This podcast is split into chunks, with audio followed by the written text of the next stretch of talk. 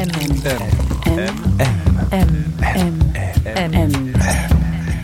Le goût de M.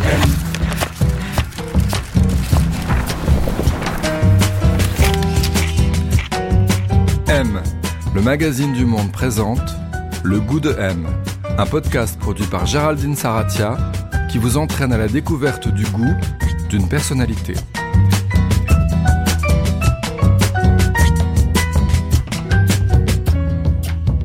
Du goût Qui a bon goût Mauvais goût Pour y répondre, cette semaine, le goût de M a rendez-vous avec Inga Sampé.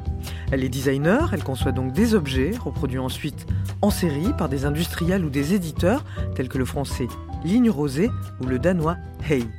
Parmi ses créations les plus célèbres, le canapé rucher, édité justement par Ligne Rosée, ou la petite lampe île, articulée que l'on peut poser ou accrocher à sa guise. Des objets qu'elle pense, dit-elle, pour des gens de 20 à 100 ans, des objets simples en apparence, mais toujours avec un caractère particulier et empreint d'une certaine poésie. Alors pour parler de son parcours, de son goût, de ses inspirations, de ce que signifie pour elle concevoir un objet, et pour profiter aussi de son caractère bien trempé, on a rendez-vous chez elle dans le 10e arrondissement de Paris.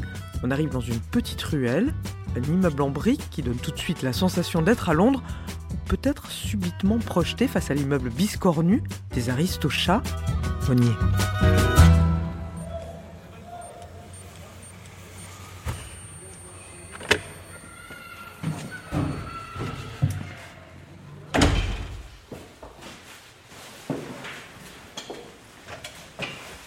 On va voir si c'est ici. hein. Bonjour, ah ouais, c'est bien là. Bonjour. Alors, on y va. Hop.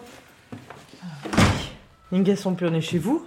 C'est c'est un espace qui vous ressemble ici? Oh, cette- question, j'en peux plus, parce que comme j'ai écouté vos émissions récemment, depuis je me pose dans, dans mon appartement, je me dis, mais est-ce que ça me ressemble ça? Je sais pas. Ça me ressemble. Vous euh, l'écririez comment? je le décrirais bah, quand même super beau. Hein, je trouve que en plus des fenêtres guillotines, je pense qu'il y en a quatre dans Paris. Il a des défauts, c'est-à-dire ça ressemble pas à un appartement de magazine. Il y a plein de tuyaux partout, il y a plein de trucs qui sont un peu rouillés, qui sont cassés. euh, mais euh, oui, je, je trouve que je suis bien lotie, bien logis.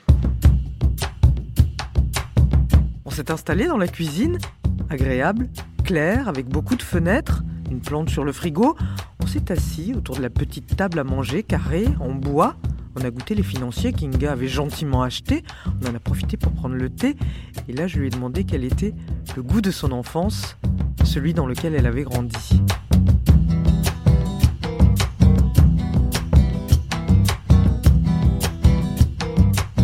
Paris, Paris. bien sûr. Pourquoi? Bah, parce que j'ai grandi à Paris, que c'est mon habitat naturel. C'est- C'est une sensation, Paris, pour vous? Euh, oui, c'est la sensation de quand on rentrait de vacances, de se retrouver, de sortir de la gare, c'était la gare de Lyon, et d'être à Paris, cette espèce de retour à, hum, aux rues, aux affiches, qui étaient nouvelles, puisque quand j'étais petite, les vacances c'était deux mois et demi, on partait deux mois et demi avec ma mère à Saint-Tropez, deux mois et demi à la suite. Mhm. Et donc, euh, c'était le retour à Paris avec euh, des campagnes de publicité qu'évidemment il n'y avait pas euh, avant, euh, avant de partir. C'est les immeubles. Puis il faisait beau quand on rentrait. Non, c'était c'était la perspective de rentrer à l'école. C'est ça. Moi, euh, ma sensation hyper positive de quand j'étais petite, la rentrée des classes. Et ça m'est resté. Vous adoriez? J'adore encore, même le, le- dès le mois d'août, je ressens une excitation, mais vraiment cette excitation qui vous prend au ventre, qui fait que je me dis bientôt c'est septembre, ça va être la rentrée, on rentre à Paris. C'est mon mois préféré. Vous avez grandi à Paris, donc ça ressemblait à quoi l'appartement ou la maison dans laquelle vous avez grandi? Alors c'était un duplex dans un immeuble très ancien, une ancienne caserne, au fond d'une grande, grande, grande cour hyper profonde. Dans le 6e arrondissement, mais un 6e arrondissement qui n'est pas euh, l'arrondissement des chaussures de luxe de maintenant. hein. C'était le 6e plutôt. euh, bah, quand j'étais petite, c'était. Je sais pas, il y avait encore des artisans dans ma cour.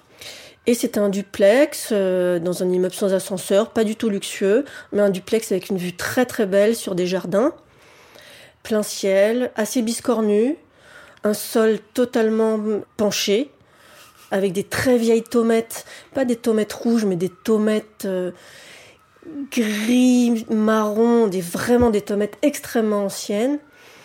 Voilà, avec euh, un appartement qui s'est agrandi au fur et à mesure que mes parents euh, ont acheté des petites pièces en plus. Il y avait quoi comme mobilier? Parce que vos parents, je crois, enfin, vous l'avez souvent dit, ils choisissaient les choses, les objets avec soin. Enfin, c'était important pour Alors, eux. euh, là où j'ai grandi, c'était ma mère qui choisissait tout, parce qu'en fait, j'habitais seule avec ma mère. Mhm. C'était que des choses anciennes, qui venaient des puces.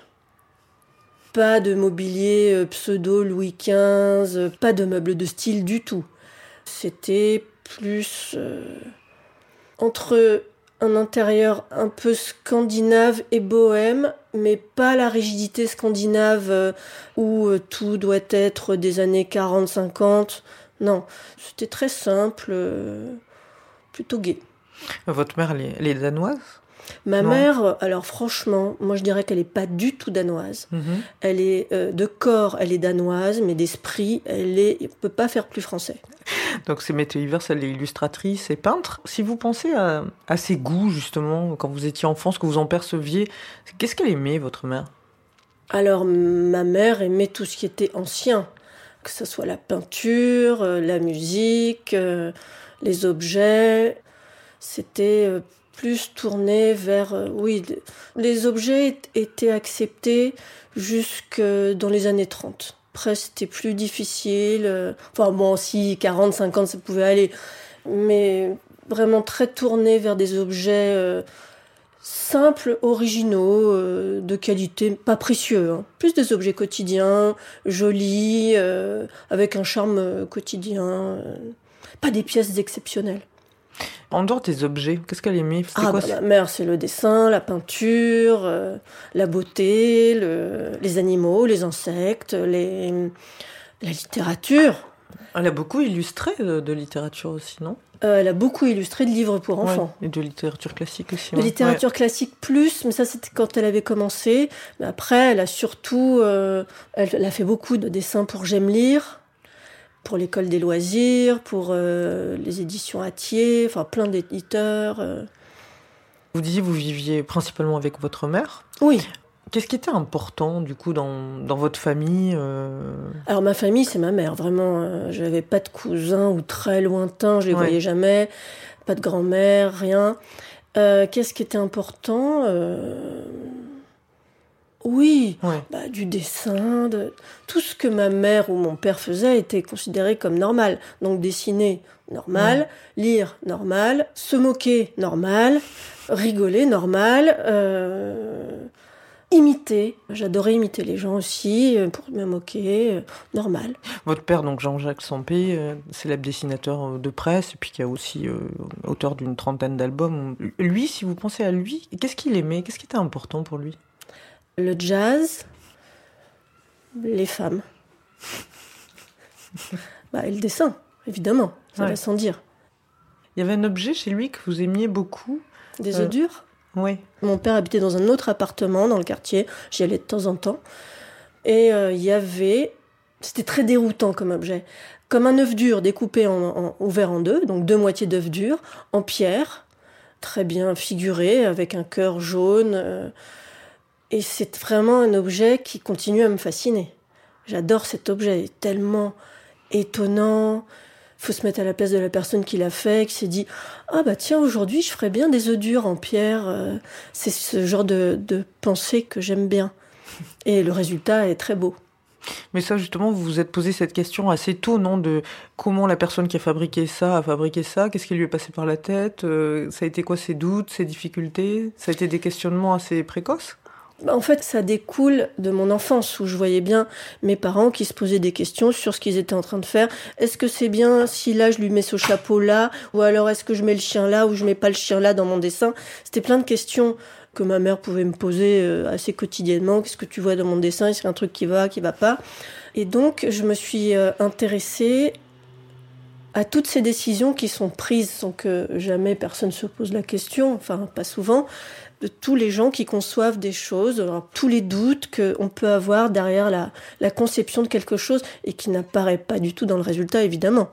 Mais ce sont ces questions-là, oui, qui m'ont intéressée. Savoir pourquoi des gens choisissent un moment une forme plutôt qu'une autre Est-ce que c'est dicté par un ensemble de modes, la mode qui nous imprègne et dont on ne sait pas qu'on est imprégné par la mode quand on est dedans et qui va faire que euh, on va reconnaître un, bol des années 60 plutôt qu'un bol des années 70, passe par une légère courbe changée.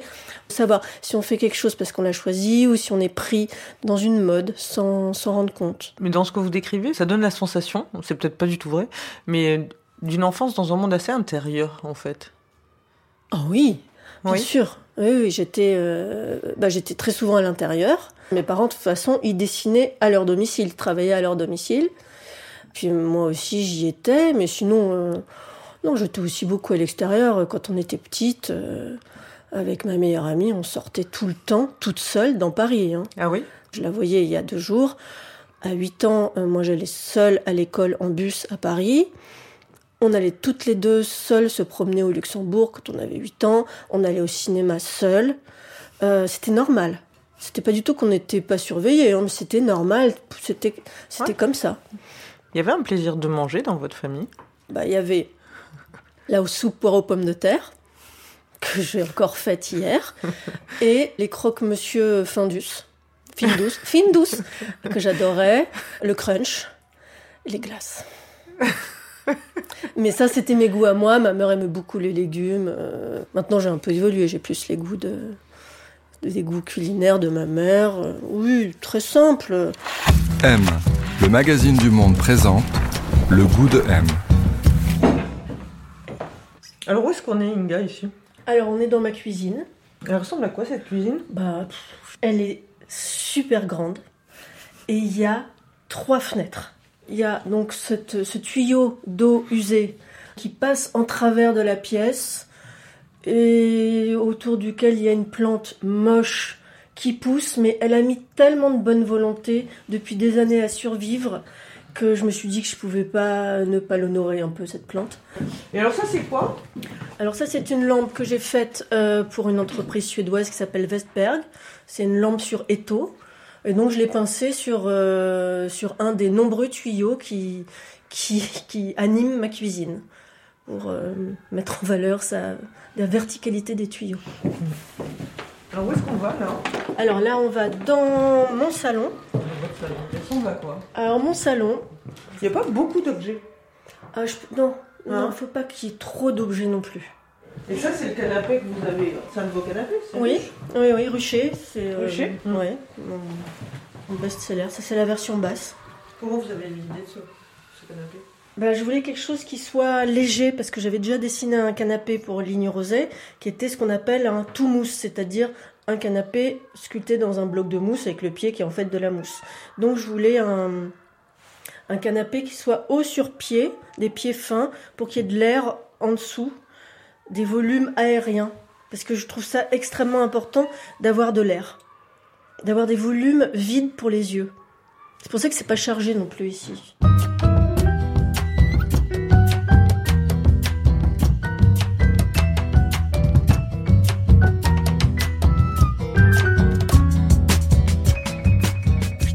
Quand vous étiez enfant Certainement les animaux et le dessin. Le dessin tout de Bien suite sûr, pas forcément, vous faites ce que font vos parents, s'ils sont pas euh, chirurgiens. Il était même pas question que ça m'intéresse ou pas, c'était évident. Et vous avez commencé à fabriquer des objets aussi assez vite, non? Oui, mais j'étais. euh, Oui, très manuel. Je me souviens d'avoir un jour décidé de faire du tissage. euh, Ça, c'est toujours à Saint-Tropez, hein, des activités pas tellement tropéziennes. hein. J'avais vu qu'il y avait une source d'argile, enfin, je sais pas si juste au bout de, notre jardin. Donc, euh, je ramassais de l'argile et puis je le pressais et j'imprimais des silhouettes de feuilles dedans. de- Je faisais des boîtes, je faisais des sculptures, de, enfin, je faisais des, des cendriers. Je faisais des objets usuels pour ma mère. Je faisais des boîtes pour ranger ses encres euh, de Chine. euh, Comme je jouais aux cartes, je lui ai fait un jeu de cartes. euh, Je comprenais pas pourquoi elle l'utilisait pas. Voilà, je faisais des cendriers avec des têtes de chiens. Enfin, vous voyez, des trucs comme ça. Entre 8 ans et 12 ans, bah, je faisais beaucoup de piano et je devais devenir pianiste jusqu'à ce que je décide d'arrêter à 12 ans. Donc ça, j'ai une grosse période Mozart. Je connaissais la vie de Mozart par cœur. euh, Vous vouliez être pianiste? Je voulais un peu parce qu'on me le proposait beaucoup. Euh, mon père aurait voulu être, avoir euh, fait de la musique, il aurait Ah ouais? voulu être musicien, donc euh, il avait un peu décidé que je serais pianiste. Donc je connaissais la vie de Mozart par cœur, de Chopin, de Beethoven. Voilà, je connaissais tout ça. Je, je représentais beaucoup de pianos, je dessinais beaucoup de pianos, je dessinais beaucoup de. Voilà, je composais, je faisais des petites compositions. Et puis à 12 ans, ah non, stop. À 12 ans, j'ai décidé d'arrêter parce que j'étais sûre que je ne me voyais pas du tout comme une grande future pianiste. Je me voyais terminer seule comme ma prof de piano, vieille fille, à vivre dans un petit deux pièces avec sa mère. C'est la pianiste, quoi. ouais. Je sais pas, c'est la seule que je connaissais, donc euh, Non, non, mais a- dans le film, c'est un peu comme ça. Mais oui, Ah. oui, oui. voilà, c'est pour ça que j'ai arrêté, parce que j'étais sûre que je finirais comme ça. C'est là que vous avez commencé à aller plus au puce et tout ça? J'ai commencé à aller au puce en troisième, quand là, j'ai compris que vraiment le sexe masculin m'a- m'attirait. Qu'il fallait faire des efforts. et, et les puces, c'était lié avec ça aussi? Ah bah oui, c'était pour acheter des vêtements, pour... euh, voilà. Bah, j'allais à toutes les puces, Vanves, Clignancourt, Montreuil. C'était quoi votre style à l'adolescence? Ah, je voulais être rétro. Alors, euh, je me souviens très bien d'une jupe, euh, comme on dit, une jupe crayon, imprimée Prince de Galles, Ouais. que je m'étais achetée. euh, et ma mère m'a dit que ça faisait très Lorraine Bacal. Donc j'étais très contente. Et à cette époque-là, vous saviez pas trop ce que vous vouliez faire dans la Non, vie? pas du tout. Après, j'étais dans un lycée euh, hyper favorisé, où la majorité des gens faisaient soit HEC, soit Sciences Po. Donc moi, je me disais, je vais faire Sciences Po parce qu'il y a un jardin. Euh, ce qui n'est pas une bonne raison. Donc j'ai pas du tout fait Sciences Po, même pas essayé. Puis après, je me suis dit que peut-être euh, je pourrais faire les arts déco, parce que je commençais à, à voir que ce qui m'intéressait, c'était les objets, mais je savais pas comment s'appelait ce métier. Et alors du coup, vous avez commencé à faire une prépa déco, mais vous avez assez vite arrêté. J'ai arrêté au bout d'un trimestre. Donc après, vous avez fait l'ANSI, donc l'École nationale supérieure de création industrielle à Mhm. Paris. Alors, j'ai énormément appris parce qu'il y avait plein d'ateliers. Il y avait atelier métal, atelier bois, atelier plastique, atelier maquette. Moi, je viens pas du tout d'une d'une famille où il y en a une culture technique. Et c'est important la culture technique quand on veut être designer. Et donc là, j'ai vraiment appris à utiliser des machines, à- des machines à bois, des machines à métal, des tours fraiseuses, soudées, mettre en forme, euh, thermoformer, mouler. Et ça permet de comprendre euh, les limitations euh, données par toutes les machines dans l'industrie. Toutes les techniques industrielles ont des limites et des contraintes. Ça, c'était très intéressant et c'était une manière de mettre euh, vraiment de manière euh, créer de manière réaliste des objets. Après, vous allez faire un stage qui va être important chez Mark Newson. Très, très, parce que j'étais chargée de développer un objet très particulier qu'il avait dessiné pour les trois Suisses. Et euh, j'ai appris avec ça la nécessité de maîtriser tout le système de fabrication de A à Z quand on est designer. Sinon, c'est quelqu'un d'autre qui s'en occupe et qui va modifier votre objet. C'est un travail très terre à terre. Il faut être très terre à terre. C'est-à-dire qu'on est confronté à des problèmes matériaux, matériels, matériaux, avec des matériaux et des problèmes euh, de matériel. Et en 96, ensuite, vous êtes euh, resté deux années chez André Poutman, qui faisait de l'architecture intérieure. Ouais. Au début, quand j'ai travaillé avec André Putman, j'étais sa seule employée. Elle s'était associée avec euh, Elliot Barnes. Et donc, au début, j'étais toute seule et euh, elle m'avait embauchée pour euh, travailler à une exposition qui s'appelait À propos du luxe, euh, organisée par Renault. Il fallait que je trouve des objets, des. Donc, ça, c'était assez amusant dans le sens où André, elle n'avait pas une vision caricaturale du luxe. Elle n'allait pas vous dire que le luxe, c'était les diamants et, et, et- l'or. C'était plus une idée de la qualité, de la rareté. Bon. Donc ça, c'était amusant. Euh, et puis, je l'aimais beaucoup, André Putman, parce que c'était vraiment quelqu'un avec un esprit hyper original. Elle était très loufoque, très drôle. Et après, mais tout de suite, son agence a pris un- une énorme ampleur. On s'est retrouvé à 15. euh, et il y avait surtout de l'archi intérieur. Moi, j'en faisais pas, mais je, ça m'intéressait pas. Et C'est pas votre truc du tout. non, parce que l'archi intérieur, c'est c'est plus comment vous allez faire un projet avec une manière et une solution et un choix. Alors que le design, industriel ou para-industriel, c'est plus comment vous allez d'une idée trouver le moyen de le reproduire et de faire que ça soit produit industriellement. Et l'archi intérieur, c'est plus l'idée de déplacer des cloisons et de dire là je mets ce carrelage là, là, là apporte-moi le catalogue de poignées de porte, laquelle on prend, ah ben on prend celle-là.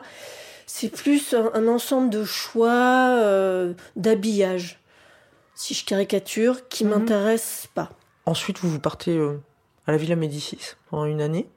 Et alors, vous dites, euh, l'Italie, c'est vraiment, euh, bah, c'est le pays qui vous, enfin, vous collaborez d'ailleurs beaucoup encore avec l'Italie. C'est la patrie du design par excellence par rapport à la France, en tout Oui, cas. par rapport à la France, bien sûr, par rapport au rapport des industriels avec les designers, où euh, pour un industriel, c'est normal de faire appel à un designer pour dessiner des objets qui vont être produits, alors qu'en France, on en est plus à une entreprise qui va faire appel à un designer pour un événement particulier, par exemple les 10 ans de la marque. euh, Mhm.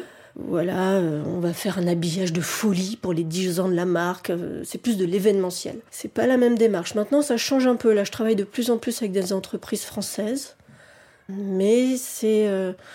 Il y a plein d'objets qu'on peut pas faire en France. On peut pas faire de carrelage en France. On peut pas faire de poignées de porte. On peut pas faire de luminaire industriel ou très très peu euh, ou très technique. euh, on peut pas faire de couvert en France. euh. En France, vous avez surtout le luxe. Le luxe, euh, je, je trouve le monde du luxe, enfin, je trouve ça triste que la France soit résumée au monde du luxe. Et justement, je trouve que l'Italie a un rapport plus affirmé avec les objets du quotidien que la France. C'est ça qui me. C'est-à-dire que l'idée de qualité n'est pas forcément liée à, celle du luxe, comme Voilà. en France. Oui. Et en Italie, ça va être euh, que l'objet est très bien pensé, mais c'est un objet sériel du quotidien, des choses comme ça, c'est Oui. ça Qui vous parle davantage? Oui, ça me parle davantage et souvent je fais cette comparaison. C'est exactement comme euh, la gastronomie, enfin, entre Ouais. la nourriture italienne et la française. La nourriture française, ça va être la haute gastronomie. Et l'Italie, ça va être les pâtes, la pizza, euh, voilà. Et ben, euh, je, voilà, je préfère peut-être les pâtes et la pizza. M, M. M, M, M. M. M. Le goût de M. À partir de 2000, vous commencez à travailler en tant qu'indépendante, vous faites vos premiers prototypes, vous, vous commencez à avoir des objets qui sont édités, Ouais. euh, à affirmer un peu votre bazar d'objets. Alors, il y, a- il y a plein Mon de- bazar d'objets, ouais. Il y a des, il y a, au début, il y a par exemple, il y a une, euh, comment on appelle ça C'est pas vraiment une étagère, un module de rangement avec des fibres synthétiques qui ressemblent à des cheveux, comme ça. euh, J'ai vu ça en photo. Il y a des lampes. Vous avez fait beaucoup de lampes. Vous aimez beaucoup les lampes, non. Les canapés qu'on connaît chez. Ligne Rosée, comme Rucher, Moël. Il y, a les- il y a aussi chez Haï aussi. Il y a, il y a des canapés. Voilà. Si je vous demande un peu, si vous pensez vous dans votre tête euh, à cette, euh, ce bazar, à tous ces objets que vous avez, que vous avez créés, il y en a plein. Est-ce qu'ils ont un goût commun? Est-ce qu'ils ont un style commun? Est-ce que Je pense qu'ils ont un style commun dans le sens où j'aime bien que ce soit des objets pas monolithiques et qui soient contrastés, qu'il y ait de la courbe et de la ligne, euh, du rond euh, euh, et du carré, qu'ils soient plutôt légers. C'est ce que j'essaye de faire. Ouais, qu'ils aient une certaine gaieté ou légèreté, mais surtout qu'ils soient pas gaguesques. Ouais, vous Euh, dites les objets drôles, je j'aime pas du tout ça. Non, j'aime pas du tout. Je préfère qu'ils aient une présence un peu étrange, un peu comme un œuf dur en pierre, que, euh, que comme un vrai œuf dur. Mais il y a une simplicité quand même. Euh, alors oui, une simplicité, mais euh, pas de minimalisme, j'aime pas du tout non plus. Non? Non. J'aime pas ce qui est très dépouillé, j'aime pas ce qui est très minimaliste. C'est l'assurance bon goût. euh, La fausse assurance bon goût. Parce qu'on peut pas critiquer, évidemment. C'est tellement minimaliste, tellement simple. Oh, vous avez été à l'essentiel. C'est pur. Même moi, j'ai pas envie de faire des trucs purs. Je pense que de trouver un nouveau style, c'est très difficile. Et ça, c'était extrêmement dévalorisé quand j'étais étudiante. Juste faire un objet pour le style, c'était quasiment honteux. C'était considéré comme facile. Si vous me parlez de la lampe Hill, qui est un petit objet que vous avez fait, c'est une lampe qui se pince, voilà, Oui. qu'on pince sur le bord d'un bureau ou où on veut, sur une étagère. Alors cette lampe, par exemple, est-ce que vous voulez m'expliquer sa conception, enfin si vous la trouvez caractéristique de votre travail? Ah oui, alors elle est caractéristique dans le sens où euh, précisément elle regroupe euh, un petit peu tout ce qui m'intéresse, c'est-à-dire les lampes, les objets articulés et les objets euh, légers, petits, versatiles. Puisqu'on peut la pincer, la poser ou la l'accrocher. Et orienter sa lumière avec son réflecteur euh, qui coulisse sur une bille aimantée. Pourquoi vous aimez tant euh, designer des lampes? Parce que c'est un objet, c'est une typologie qui offre une grande variété dimensionnelle. Vous pouvez faire des énormes lampes comme pour euh, illuminer une gare ou des toutes petites lampes d'appoint. Alors que quand vous êtes dans la typologie du siège, vous pouvez faire d'accord une chaise ou alors un canapé six places, mais on reste toujours dans un même univers euh, qui est euh, confronté au corps, qui reste plus ou moins le même. Donc je trouve qu'il y a une plus grande variété de liberté quand on dessine une, euh, des Mm. lampes. Un canapé, par exemple, c'est difficile à concevoir. Enfin, Alors moi je trouve que c'est parmi les choses les plus difficiles et les plus ennuyeuses. Je déteste faire ça. c'est vrai? Vrai- vraiment je déteste. C'est extrêmement pénible, c'est lourd, c'est un objet qu'on ne va visualiser dans ses volumes que lors du premier prototype qui sera fait par l'entreprise, puisque faire un prototype soi-même de canapé échelle 1, c'est très difficile. Et donc le premier prototype, c'est toujours un objet informe, trop gros, dans lequel il va falloir tailler, Donc c'est quoi? C'est des années? C'est des, c'est des- ah bah, de toute façon, les projets, c'est en général 2-3 ans. Entre Le les- temps du design, c'est un temps très long. C'est très très long. Il faut quand même qu'il y ait un intérêt dans cet objet. Pour moi. Pour que j'ai envie de m'y pencher, parce que c'est beaucoup de temps de travail. Oui, c'est ça justement. Qu'est-ce qui fait que vous avez envie de vous y pencher? Qu'est-ce qui vous donne envie de créer un objet? Au départ, euh, bah, parce qu'on me le demande. Si on me le demande, ben, je vais essayer de m'y intéresser. Il faut que je m'y intéresse. À la base, je m'y intéresse pas du tout. Tant que je m'y suis pas plongée, ça m'intéresse pas. Euh, J'ai plein d'autres choses à faire euh, qui m'intéressent plus pour euh, éviter de me confronter à la difficulté, pour moi, de faire un objet. Oui, c'est une lutte quand même. Oui, c'est beaucoup de lutte. Donc c'est pas du pur plaisir votre travail. Non, C'est pas, du ça. tout. C'est Ah pas non. du tout ça. Non, pas du tout. Pas du tout, non. C'est beaucoup, beaucoup de, de, de, ch- de recherches difficiles où euh, je m'en sors pas euh, Hmm. Et comment vous réfléchissez? En dessinant. Quand je dessine un objet, je pense aussi à sa conception. Je pense aussi à comment il va être monté, démontable, présenté, euh, comment on va changer l'ampoule ou pas, ou c'est un exemple, ou comment il va être vendu à plat, comment il va être euh, joli, pas joli, comment cette pièce va venir sur une autre, être fixée. Donc c'est toujours, euh, c'est pas d'abord une idée pour laquelle je vais essayer de résoudre les problèmes. C'est tout en même temps. Euh, Vous pensez à qui il s'adresse ou pas? alors, je pense toujours à qui il s'adresse, c'est-à-dire à quelqu'un. À quelqu'un qui est un homme ou une femme ou un enfant, enfin ça dépend quel objet bien sûr, Ouais. et qui va le manipuler, euh, voilà. Ni jeune ni vieux, ou jeune et vieux. Il faut que ce soit pour des jeunes et des vieux. Vous, au départ, ce qui vous plaisait, c'était vraiment les objets du quotidien, les objets des quincailleries, les objets des drogueries, c'est ça? Oui, oui, oui, c'était ça. C'est ça qui vous a un peu donné envie de faire ça? Oh bah ça et les puces, Ça et les puces, ouais. bien sûr. Ouais. Ça, ça m'a donné envie parce que, euh, en fait, aux puces, on voit les vies passer. Pour moi, ce n'est pas du tout euh, triste. Hein. Au contraire, je trouve ça très amusant. Je trouve très amusant de concevoir, de s'apercevoir que la normalité est quelque chose de très fugitif. Alors que la normalité, on a l'impression que c'est ancré pour toujours. Et donc, aux puces, on voit des objets qui ont fait partie d'une normalité et qui sont devenus, au fur et à mesure du temps, totalement anormaux. Parce que on ne les utiliserait plus, on n'en a plus l'usage, on trouverait ça absurde de les utiliser ou euh, juste démodé. C'est ça que j'aime bien, c'est de, ça remet en cause tout ce qu'on croit être juste euh, beau à un moment ou utile à un moment, moderne. Mais justement, de relativiser aussi la, la notion de goût. Oui, et qui est lié à une apparition, une répétition. Donc une répétition qui va créer une habitude, et une habitude, ça va créer une lassitude, et cette lassitude, elle ne se répand pas toujours de la même manière auprès des gens. Le moment où un objet devient désuet? Oui, puis la désuétude, il y a aussi une notion de charme. C'est Ouais. pas c'est pas uniquement l'obsolescence, c'est pas uniquement le démodé. Et c'est quelque chose que vous aimez? Ça peut me toucher, mais je ne veux surtout pas faire des objets désuets. Ça, ça m'intéresse pas du tout, pas du tout. Mais je- ce qui m'intéresse, c'est de voir comme on peut aimer quelque chose alors qu'on l'a détesté avant, quand c'était sa période de domination sur le marché, et qu'après on va se dire oh bah c'était pas si mal en fait. Donc l'aimer après. L'aimer après, Ouais. ne plus le trouver moche. Vous, vous trouvez, il y a beaucoup de choses que vous trouvez moches? Oh, évidemment. C'est Euh, quoi moche pour vous?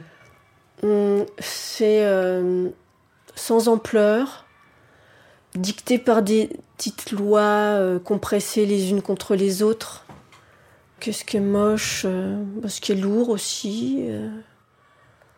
Tout à l'heure, on- on a parlé un peu de votre parcours, tout ça, mais vous m'avez parlé des, des objets que vous fabriquez, des puces, enfin tout ça comme choses qui vous avez influencé. Est-ce qu'il y a eu pour vous des designers justement que vous avez aimés, qui ont été importants en fait, enfin des choses qui vous ont influencé? Jusqu'à l'âge de 18 ans, je pense que je ne connaissais aucun nom de designer. C'était pas du tout dans la culture de mon milieu. Parce qu'on croit toujours que Charlotte Perriand était une star euh, depuis toujours, mais pas du tout. C'était une star dans des tout petits milieux de marchands qui connaissaient Perriand, Prouvé. Mais moi, dans mon milieu, qui est quand même hyper favorisé, personne n'en parlait, personne ne les connaissait. C'est venu après. Ah ouais? Oui. Donc, euh, je connaissais absolument aucun designer. J'ai été, par contre, chez ma mère, où tout était ancien. Je venais des puces. Il y avait deux lampes que j'adorais, qui me fascinaient, et euh, que j'ai découvert, mais très très longtemps après, je sais pas, quand je devais avoir euh, 30 ans, que c'était de Vico Magistretti. La lampe Eclisse. Euh, alors pourquoi j'ai découvert aussi tard? Parce que déjà, j'ai aucune culture dans le design. Je n'ai pas été à mes cours d'histoire du design, qui étaient pourtant géniaux par euh, un historien du design qui était un type formidable. Bien sûr, son nom m'échappe, je l'ai retrouvé tout à l'heure. Mais j'aimais pas l'idée de suivre des cours d'histoire du design, j'avais peur d'être trop influencée. Donc euh, c'est pour ça que j'ai dû découvrir très très tard dans un magazine euh, que la lampe Eclisse euh, était de Vico Magistretti, dont après j'ai découvert le travail, c'est un de mes designers préférés. Ce sont plus des systèmes qui m'ont influencé. Par exemple, euh, les lampes euh, montées-baisses avec le contrepoids en porcelaine. Oh, je trouvais ça génial. euh. C'est des systèmes qui m'ont impressionné Hmm. et qui m'ont fait m'intéresser aux objets et à, euh, au fait qu'ils aient été conçus et pensés. Mais par exemple, Magistretti, Hmm qu'est-ce qui vous plaît chez lui? Dans, ce- dans ce qu'il fait, je peux dire Ben, une simplicité pas simpliste et différente. Une simplicité remarquable. Pas la simplicité passe-partout qui m'emmerde. Euh, qui, euh, voilà, qui vous fait la morale. Oui, je suis simple. Voilà. non. Je pense que c'est ça. M. M. Le goût de M.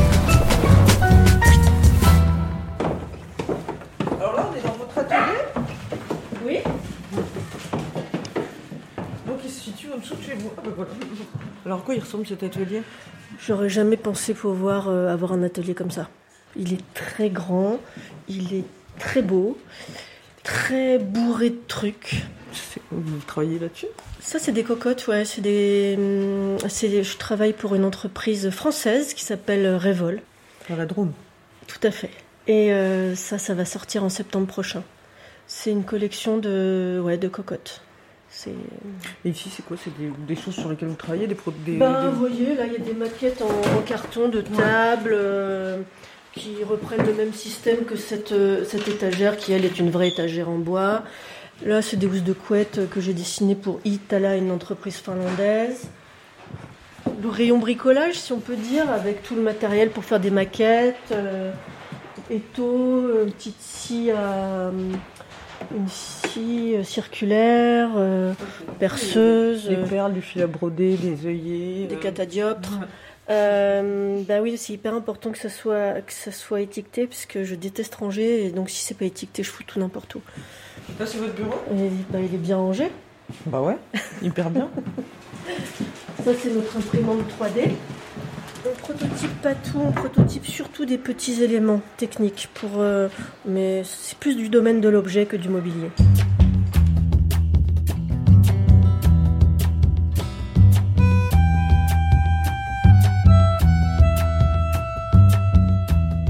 Inga Sampé, on est chez vous. Alors, quelle relation vous entretenez avec les objets qui vous entourent? Ah bah c'est très important. C'est très important, mais dans euh, avec des règles assez euh, floues aussi. Hein. C'est pas, euh, on n'est pas ici dans, dans un appartement où tout est parfait, où tout est pur et pensé. euh, Il y a pas mal d'accidents, de ratages, mais il faut pas qu'un objet me dérange. S'il me dérange, C'est quoi qui vous dérange? Comment il peut vous déranger un objet? Bah, je vais le trouver moche. C'est tout. Hmm. Ou un volume, un volume. Dans une pièce, si les, les volumes sont pas bien. euh, si les vides sont pas suffisants, ça va me gêner. Donc, vous les choisissez avec soin? Oh, bah oui, bien sûr, je choisis les objets avec soin. Puis en plus, euh, comme la plupart, je les ai dessinés, euh, oui. Enfin, pas tous, hein, bien sûr, mais. Et les vêtements, c'est important pour vous? Bien sûr. Ah Oui, très. Vous aimez quoi comme type de vêtements? J'aime bien quand c'est un peu structuré, j'ai horreur du mou. Ah ouais? J'adore la couleur, euh, j'aime le vert. J'aime ce qui est assez gai. euh, j'aime que ça soit un peu différent. J'aime. euh, j'aime que ça soit féminin. Je, je peux aussi être habillée en pantalon euh, à plat et, et sans, sans rien de spécialement féminin. hein. Je suis pas stricte non plus. Je sais pas dire ce que j'aime, je peux plus dire ce que j'aime pas. Mhm. Je déteste ce qui est bab. Pourquoi? Voilà, je pense des mauvais souvenirs. Vous savez, les années 70, c'était euh, très marqué. C'était très mou. C'était euh, très caricatural. J'aime pas non plus les objets des années 70. Ça me... C'est difficile pour moi. Alors, est-ce que vous, vous êtes perméable au goût de l'époque, vous pensez? Qui ne l'est pas? Parce que bien sûr que je ne veux pas l'être. Ouais, ça c'est... Je ne veux pas l'être, mais on l'est forcément. Forcément. C'est impossible de pas être un tout petit peu imprégné de son époque. C'est pour ça que pour moi c'est important de vivre dans une grande ville, c'est parce qu'on a une éducation automatique de l'œil. Juste en regardant les gens dans la rue et en passant devant les magasins. Et il faut une grande diversité et ça vous éduque. Enfin, ça vous éduque pas. Non, non pas que ça vous élève, Ça vous informe Voilà, c'est de l'information. Mm. de l'information sur ce qui est rare, ce qui est commun, ce qui maintenant commence à faire euh, tarte, sur euh, ce qui est trop commun, ce qui est trop banal, ce qui est trop... euh, Ce qui va devenir démodé, on le sent vite en regardant Voilà. dans la rue. Ouais. Ouais. Oui, et puis aussi, euh, dans une grande ville, comme Paris, qui est quand même très grand, j'ai toujours l'occasion de me balader dans des quartiers que je connais pas ou que j'ai oubliés, et je vais voir des détails qui vont m'intéresser. Et c'est pour moi, c'est hyper important. C'est hyper euh, gai. Mais vous parlez de d'architecture, ou vous Je- parlez de tout, Ah, je parle des de vêtements, tout. de tout. ouais. Oui, oui, c'est ça qui me plaît. Et c'est plus ça qui vous inspire, enfin voilà, le, le- enfin, le quotidien au sens large, quoi, vraiment, parce que là, c'est tout ce qu'on voit dans la ville, par exemple, plus que, je sais pas, euh, la musique, le cinéma, la littérature, euh, ou ça, c'est important pour vous aussi Ah, c'est très important, mais Ouais. ça me ça me donne pas des idées, ça m'aide pas à dessiner des objets. Peut-être. Non, Non Non, vraiment pas, je crois pas. Enfin, moi, non. Moi, pas du tout. J'adorerais être comme ça, euh, dire Oh, j'ai lu euh, Lolita, ah bah tiens, j'ai super envie de dessiner une fourchette. Non. Ça dit comme ça. Bah oui, non, c'est pas du tout. Moi, ça marche pas du tout comme ça. Et pourtant, c'est mon livre préféré. Euh, Pourquoi il vous plaît, ce livre? Parce qu'il est tout aussi. C'est drôle, c'est triste, c'est dramatique, c'est imagé. Les personnages sont tous hyper travaillés. C'est c'est un univers euh, hyper complet. C'est une langue étonnante. Vous êtes intransigeante un peu dans vos goûts? Moi, je suis hyper intransigeante. Mais alors, qu'est-ce que vous aimez? Qu'est-ce qui trouve euh, grâce à vos yeux? Comme par exemple, vous me parlez de cinéma. Oui, bah justement, là, j'ai rien qui me vienne à l'esprit. Mais en fait, vous voyez, j'ai plus cette culture de cinéma. Là, c'est plus du binge cinéma maintenant. Vous Ouais. voyez, euh, vous savez pas choisir le film, vous avez trop de choix, vous regardez un truc, puis en fait, euh, en fait, c'est euh, voilà. Je suis plus, c'est plus comme avant. Avant, j'étais cinéphile, maintenant, je le suis plus. Maintenant, je m'intéresse parce qu'en fait, je me mets toujours à la place des acteurs, du réalisateur du décorateur. Vous vous mettez dans la fabrication, quoi. Ouais, euh, je me dis, oh là là, je suis contente de ne pas avoir été en charge de faire les décors, là. Oh là là, je suis contente, là, je regardais un film de Clapiche hier, je me disais, oh là là, je suis contente de ne pas avoir eu à, à signer, demander les autorisations de tournage dans New York. Enfin, moi, je vois, je vois tous les problèmes, euh, un peu comme dans les objets. Parce que je trouve que le design et le cinéma ont beaucoup en commun, dans le sens où ce sont un art et, un indu- et une, Une industrie, industrie. en même temps, et qu'on dépend des moyens financiers euh, de quelqu'un d'autre. Hmm. Donc des producteurs ou des entreprises. Mais alors, est-ce qu'il y a des choses qui vous provoquent des émotions ou des chocs esthétiques? Euh, oui. Alors, euh, j'ai été visiter il y a 3-4 ans une entreprise dans le nord de la France, une vieille entreprise textile qui euh, était la dernière entreprise à fabriquer des tapis, mais du tapis d'escalier, donc c'est-à-dire des machines étroites. Je suis arrivée dans une petite banlieue de Roubaix, dans une petite maison, on est rentré, dans le bureau, il y avait plein de, de dossiers empilés comme dans un décor de Maigret. Et ensuite, euh, on a descendu quelques marches et là, on est arrivé dans l'entreprise qui n'avait pas changé depuis le 19e siècle avec des machines du 19e. Et leur seul et dernier employé, qui était le seul à maîtriser euh, ces machines, encore dans un boucan infernal. Et là, j'ai failli pleurer. C'était tellement émouvant parce que c'était aussi toute l'histoire textile de tous les ouvriers textiles dans des conditions de travail euh, extrêmement difficiles qui ont aussi permis euh, l'essor de la France. Et, ce savoir industriel, ces brevets, ces machines d'une ingéniosité incroyable avec tous ces fils qui passent à, qui- à travers euh, tout le hangar, qui sont dirigés, qui repassent dans des, chacun des petits anneaux pour être guidés, ces, ces mouvements euh, de navettes. Ouais, là, c'était vraiment un choc euh, vraiment très fort. Au cours de votre vie, vous avez l'impression que vos goûts, ils ont beaucoup changé ou pas? Je suis un tout petit peu plus ouverte d'esprit. Ouais. Mm. Mais sinon, vous aimez un peu toujours les mêmes choses? Je suis un peu moins fermée aux choses euh, modernes, récentes, que je ne l'étais enfant. Mais non, j'ai pas tellement évolué, je crois. Enfin, en fait, euh, à la base, je suis fermée. Je me considère comme quelqu'un d'hyper fermé, mais euh, tout à fait capable de s'ouvrir. C'est-à-dire qu'à la base, je suis contre. euh, mais, mais si on m'explique, que si cette personne est intelligente, enfin dans sa manière de me l'expliquer, ou je la juge intelligente bien sûr, eh ben je vais pouvoir être pour. Mais je suis un peu un Bernard l'ermite, dans du goût, qui se déplace assez lentement. Voilà. M. M. M. M. M. M. Le goût de M. Quel type de goût vous plaise à vous? Qu'est-ce que vous aimez? Qu'est-ce que vous n'aimez pas? Alors, ce que j'aime pas, c'est les fromages bleus. Sinon, euh, j'adore euh, les légumes. J'adore, bon, évidemment, les pâtes. euh, J'aime la cuisine de brasserie. Ça, j'adore ça. J'adore les assiettes qui sont bien remplies, où euh, il n'y a pas de chichi, c'est clair, on n'a pas besoin d'explications. Il n'y a pas de dressage, euh, de, de petites herbes en équilibre. euh, ça, ça m'ennuie profondément.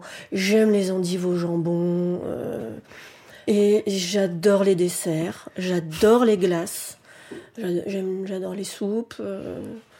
Est-ce que vous diriez que vos amis ont du goût? Je les choisis pas pour ça, en tous les cas. Mes amis ont du goût. Non, je les choisis pas pour ça. J'ai choisi parce qu'ils ont du cœur. Après, euh, je vais trouver qu'ils ont un goût de chiotte pour des films, par exemple. Voilà. Mais comme ils, auront, ils ont du cœur, ça va passer. Est-ce que vous êtes déjà tombée amoureuse de quelqu'un dont vous n'aimiez pas le goût? Oui, je vis avec quelqu'un dont j'aime pas les goûts musicaux. Je m'en moque terriblement.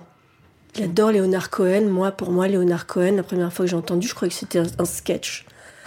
J'ai éclaté de rire. Je, je, j'ai- je trouve ça tellement drôle, cette voix caverneuse. Et, euh, Et donc, vous n'aimez pas du tout ses goûts musicaux? Mm. Mais c'est pas un problème, ça. Ah bah si, quand il l'aimait, Ah si. si Ah bah si, c'est un problème. Ça me dérange. Ça vous dérange? Ah mais moi, je, tout me dérange. Les odeurs me dérangent, les lumières me dérangent, le son me dérange, tout me dérange. Moi, les basses me dérangent, euh, les odeurs me dérangent profondément, le graillon, la pisse. C'est Ouais. vraiment une souffrance, quoi. Genre, ça serait quoi Avoir du goût pour vous? Avoir du goût, c'est euh, bah, c'est forcément euh, aimer quelque chose sincèrement. Pas parce que c'est la tendance, évidemment. C'est l'aimer malgré euh, la morale. Donc, ce serait ça, avoir du goût. Ce serait de faire fi de cette morale, mais c'est pas. C'est peut-être même pas forcément possible, toujours.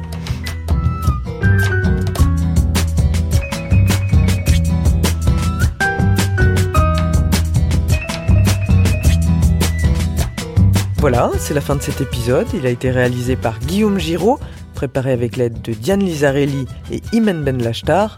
Le goût de M est produit par Genre Idéal pour M, le magazine du monde. On se retrouve très bientôt avec un autre invité, un autre goût.